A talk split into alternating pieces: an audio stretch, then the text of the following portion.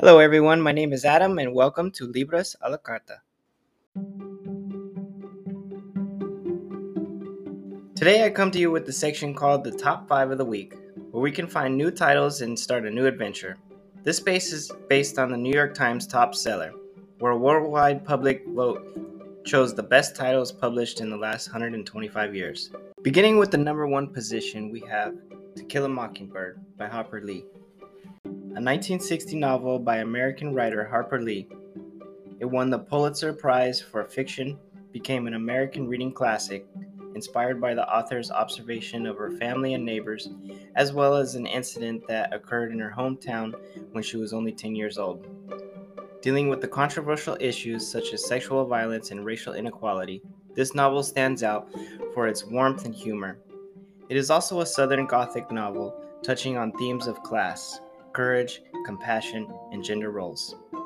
On the back of the cover of this book, she gives a taste of what it will be like. Shoot all the rocks you want, if you can hit them.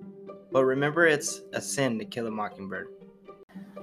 A lawyer's advice to his children as he defends the real Nightingale in Harper Lee's classic novel, A Black Man is Accused of Raping a White Girl. Although through the eyes of Jem and Scout Finch, Harper Lee explores with humor and unflinching honesty the irrationality of adult attitudes towards race and class in the Deep South in the 1930s. The consciousness of a city soaked in prejudice, violence, and hypocrisy is met with the resilience and quiet heroism of one man's struggle for justice. But the weight of history does not tolerate beyond its limits. One of the most beloved classics of all time, To Kill a Mockingbird has won many awards since its original publication in 1960. It has won the Pulitzer Prize. It's been translated into more than 40 languages and has sold more than 40 million copies worldwide and been made into a popular movie. It was also named the best novel of the 20th century by librarians across the country. Compassionate, dramatic, and highly emotional. To Kill a Mockingbird in this new, modern translation takes readers to the roots of human behavior, to innocence and experience, to kindness and cruelty, to love and hate, humor and paths. The second book is The Fellowship of the Ring by J.R.R. Tolkien. It is the first of the Lord of the Rings trilogy. Sequel The Hobbit by British writer J.R.R. Tolkien, published on July 29, 1954. On the back cover of this book, he gives us the following little teaser. In the sleepy, idyllic Shire, a young hobbit is given a task to guard the One Ring and undertake the journey to its destruction in the Rift of Doom. Accompanied by wizards, men, elves, and dwarves, he will cross the Middle Earth and enter the shadows of Mordor. Always pursued by the hosts of Sauron, the Dark Lord, ready to recover his creation to establish the final rule of evil. Third on the list is 1984 by George Orwell a dystopian political fiction novel written by George Orwell between 1947 and 1948. This novel has been related to the society that manipulates information, mass surveillance, political and social repression are practiced. It was a bestseller and became one of the most influential books of the 20th century. On its back cover, we are given this statement 1984 is the last book written by Orwell, published a year before his death in 1950. In it, he projected a dystopian future where he presented a society strictly controlled by an extreme totalitarianism and an individual who begins to think for himself. Rethinking the current system, although the date is past, with the internet as an immaterial version of Big Brother, the growing power of large corporations increasingly powerful and globalized, and the capacity for control and information gathering represented by the new technologies.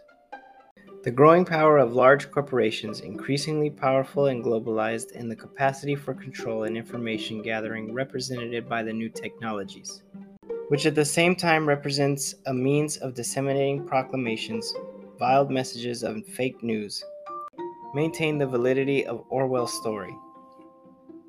This new version of Orwell's modern classic presents a careful and accessible edition with a new faithful and fluent translation of the original. The book includes the epilogue written by Orwell, where he provides more information about the context of 1984. The back cover reads Many years later, after facing the firing squad, Colonel Aureliano Buendia had to remember the remote afternoon when his father took him to see the ice. The fourth book on this list, The 100 Years of Solitude, by Gabriel Garcia Marquez. This novel was published in 1967 by the Colombian writer also known as Gabo, winner of the 1982 Nobel Prize in Literature.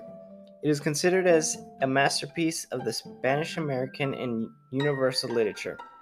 Among other things, it was listed as one of the most important novels in the Spanish of the 20th century by the Spanish newspaper El Mundo. The El Mundo section in the list of the 100 books of the 20th century the French newspaper Le Monde and the best 100 books of all time of the Norwegian Book Club.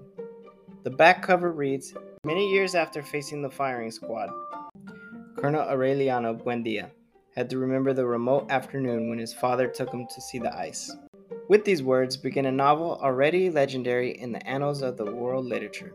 One of the most fascinating literary adventures of the 20th century, millions of copies of 100 Years of Solitude read in all languages, and the Nobel Prize for Literature crowning a work that had made its way by word of mouth. As the writer likes to say, are the most palpable demonstrations that the fabulous adventure of the Buendia Iguaran, with its miracles, fantasies, obsessions, tragedies, incest, adultery, and rebellions, discoveries, and commendations, represented at the same time myth and history, tragedy and love of the whole world. In our last book today, coming in at number 5 is Beloved by Toni Morrison. It was published in 1987 by the American writer set off after American Civil War between 1861 and 1865. Inspired by the story of an African American slave, it has also won the Pulitzer Prize for Fiction in 1988 and was a finalist for the 1987 National Book Award. This book opens with the following on the cover A sensational story of slavery and racism in America. A mother, Sethe, the slave who kills her own daughter to save her from the horror so that the indignity of the present has no possible future. A daughter, beloved the girl who from birth was fed on mixed milk with blood, and gradually lost touch with reality by the will of a too dense affection. An experience, crime as the only weapon against the pain of others, love as the only justification for crime, and death as a paradoxical salvation from a life destined to slavery. I want you to tell me what you think of these books, if you read them or not, or whether or not you like them. I personally think it's important to recommend and open your options to the world of literature. The sources are based on the New York Times, as I mentioned above, and the other generic ones such as Wikipedia and Amazon. These books I left in the link of the recommended lists on Amazon, so you can find them easily. Remember that the link is found in my biography of my Instagram, libros underscore a la carta.